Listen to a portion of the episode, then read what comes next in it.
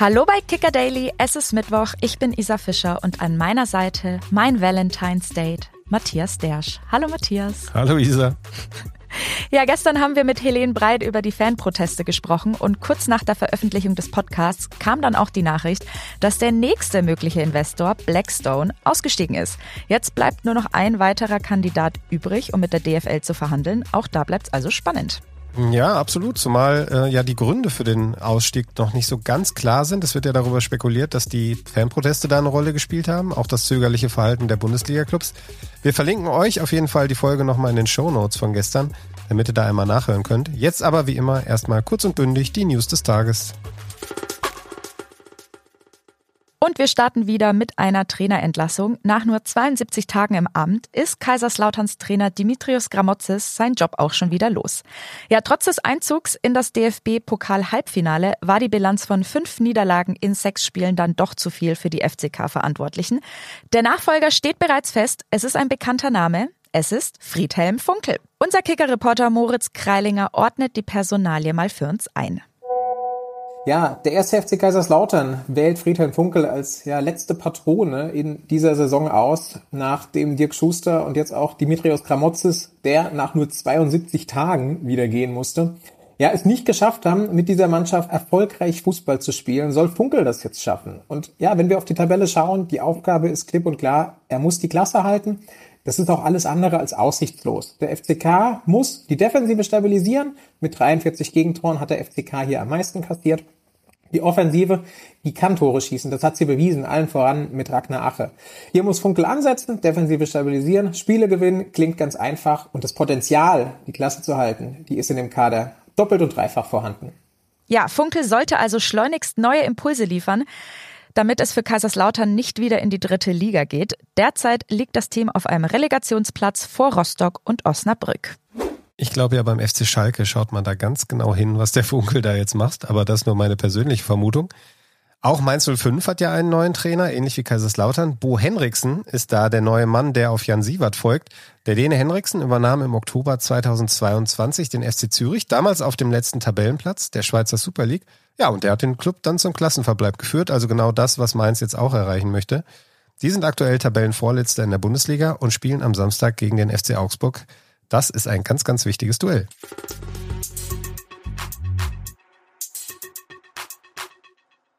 Werbung. Matthias, was hast denn da? Cobra oder Shark? Ich mag zwar den weißen Hai, aber das hier ist die Cobra. okay, an alle Leute, die jetzt denken, was ist mit denen zwei los? Also, wir tauschen keine Tierkarten, aber wir reden über Holy, eine neue Variante von Soft- und Energy Drinks aus Deutschland.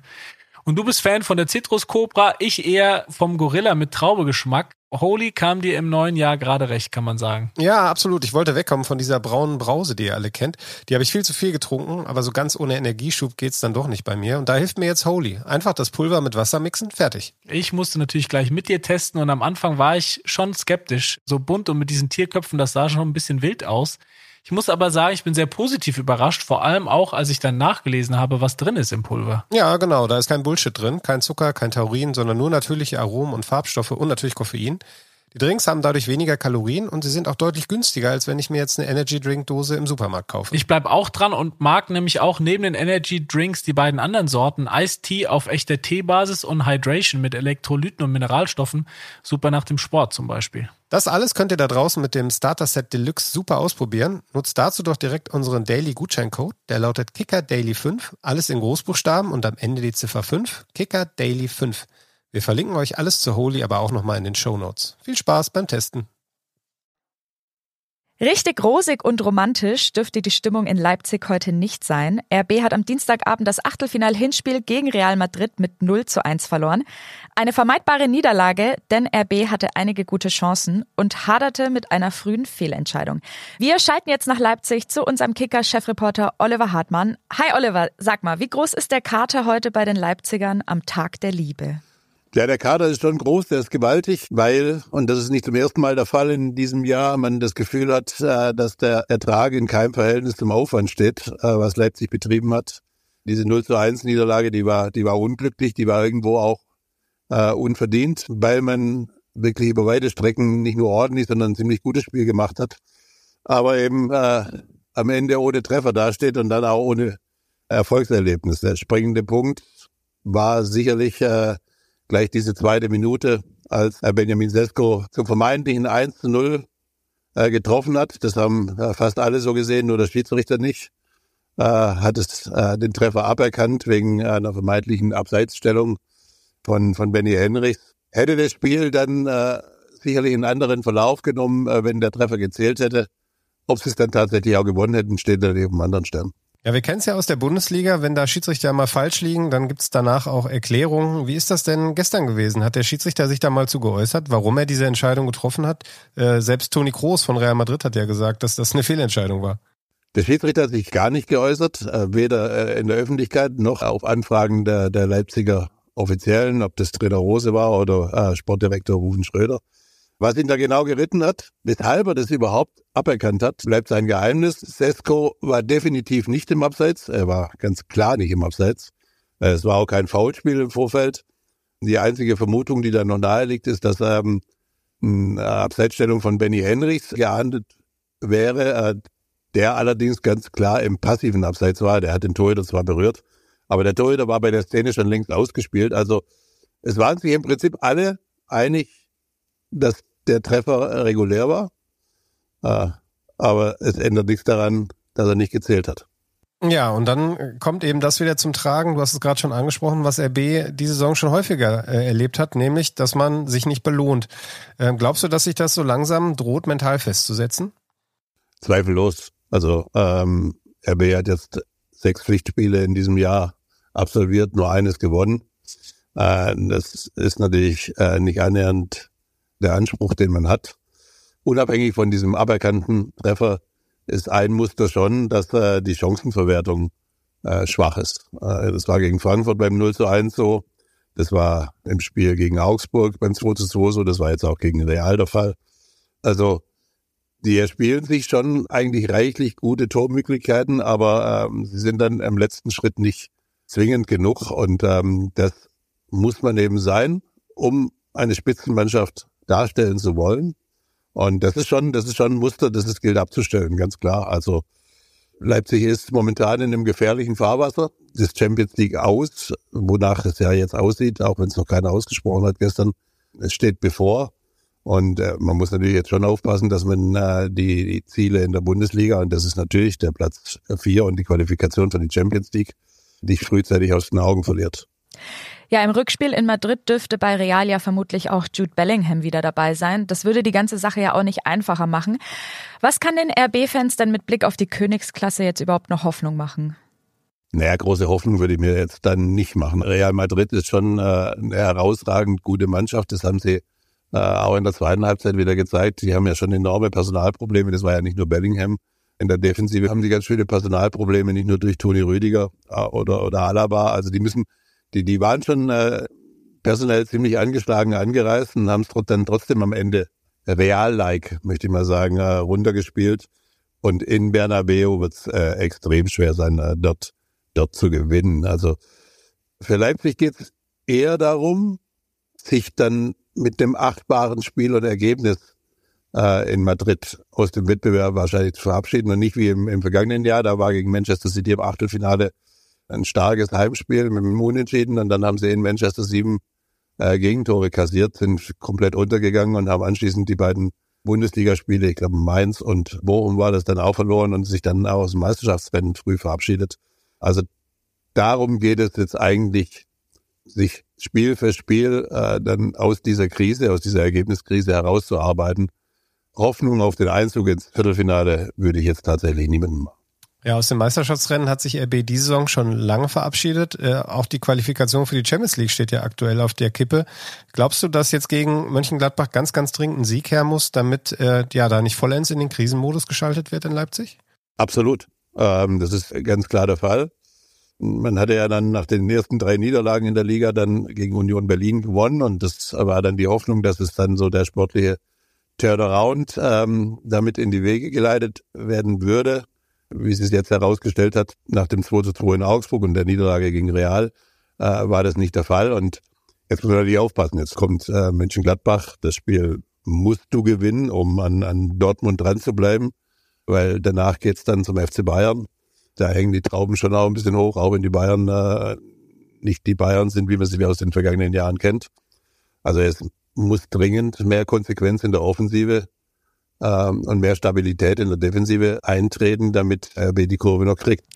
Ja, vielen Dank, Oliver, für deine Einschätzung und deine Zeit. Du hast es gerade schon angesprochen, die Bayern. Und da schalten wir jetzt mal direkt weiter nach Rom, wo es heute Abend ja in der Champions League gegen Lazio geht. Danke dir. Und ähnlich wie bei den Leipzigern ist ja auch bei den Münchner die Stimmungslage extrem gedrückt derzeit nach der 0 zu 3 Klatsche gegen Bayer Leverkusen. Da hat sich auch Torwart Manuel Neuer entsprechend zerknirscht gezeigt bei der Pressekonferenz vor dem Champions League Spiel gegen Lazio Rom. Wir hören mal rein, was der Bayern-Torwart da am Dienstag gesagt hat. Ganz verdaut und verkraftet hat man so ein Spiel natürlich nicht, äh, weil das ist ja das mit das wichtigste Spiel auch für uns jetzt für die Bundesliga gewesen.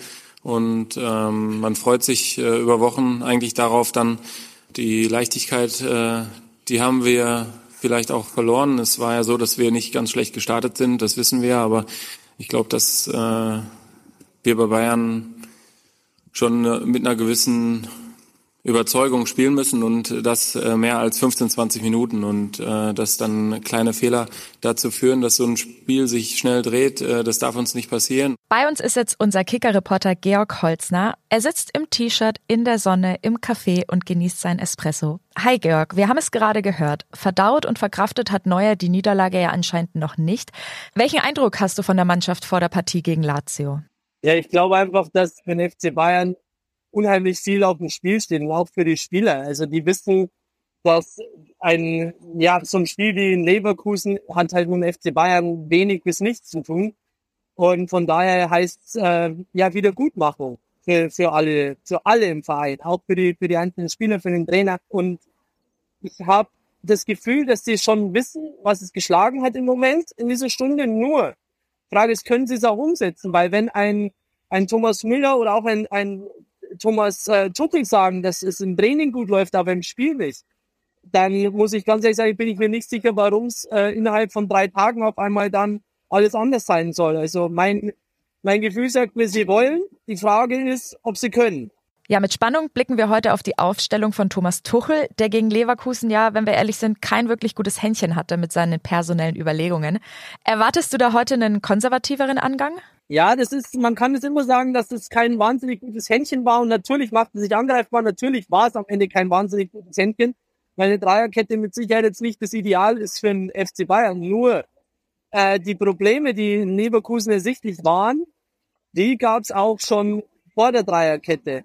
Ähm, nichtsdestotrotz glaube ich, dass Thomas Tuchel heute zurückkehren wird zum etablierten 4-2-3-1 zu dem System, das auch zum FC Bayern passt, das der FC Bayern gewohnt ist in einer gewissen Art und Weise. Ich glaube auch, dass ja etablierte Kräfte, zumindest erfahrene Leute wie Thomas Müller und Joshua Kimmich in diesem Fall zurückkehren werden in die, in die Startelf. Und dann, wie gesagt, liegt es an den Spielern, ob sie es diesmal auch auf die Straße kriegen. Wenn ich in den letzten Tagen so eure Texte gelesen habe, dann ähm, sind sich die Bayern ja offenbar noch nicht so ganz einig, wer denn jetzt eigentlich der Schuldige aktuell ist der Trainer oder die Mannschaft oder beide. Kann man sagen, dass äh, sowohl Tuchel als auch etliche Profis ähm, jetzt unter Bewährung spielen? Natürlich ist der erste Reflex, dass wenn der FC Bayern beim Tabellenführer verliert und vor allem deutlich verliert, dass man den Trainer auch ins Visier nimmt. Und ja, das Thomas Tuchel ist damit nicht zufrieden und natürlich schauen die Bayern-Bosse auch ganz genau dahin. Das ist ja ganz klar.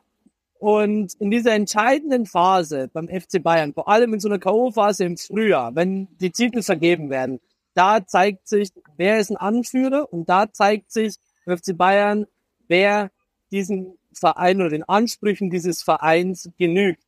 Und natürlich gibt es Spieler, die in der Vergangenheit sehr hoch gelobt wurden, die aber dem, was man sich erwartet, nicht zu 100 Prozent entsprechen. Und von daher ist es klar, dass Spieler, im Fokus stehen beim FC Bayern. Und dann sage ich, ja, es gibt Spieler, die auf Bewährung spielen. Und da geht es nicht nur darum, dass man sagt, ich bin ein selbsternannter Führungsspieler und ein Unterschiedsspieler, sondern da geht es darum, dass man sagt, ja, man genügt genau dem und man macht den Unterschied und man führt auch wirklich. Und das ist etwas, was ich vermisst habe oder seit längerem beim FC Bayern vermisse. Und deshalb sage ich, ja, die Spieler müssen sich definitiv jetzt zeigen und sagen, dass sie dem FC Bayern würdig sind. Wir sagen grazie mille, Georg. Genieß noch die Sonne, den Kaffee und hoffentlich heute Abend auch das Spiel. Bis bald. Ciao, ciao. Vielen herzlichen Dank euch, das werde ich tun. Merci, bis ganz bald.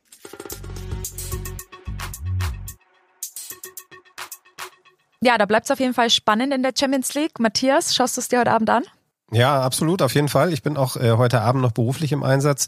Wir haben nämlich Jan Arge Fjordhoft, äh, wer kennt ihn nicht, den früheren Frankfurter Stürmer und heutigen ja, Experten für alles Wissenswerte im internationalen Fußball als Einwerfer für die Donnerstagsausgabe verpflichtet. Und mit dem werde ich dann heute Abend ganz aktuell darüber sprechen, wie sich die Bayern da schlagen in Rom und ja, wie er auch die Lage rund um Thomas Tuchel einschätzt. Ja, und wie das heutige Champions League-Spiel von Lazio gegen Bayern ausgegangen ist und alles weitere hört ihr natürlich in der morgigen Folge von Kicker Daily. Das war's von uns. Wir hören uns. Ciao, ciao.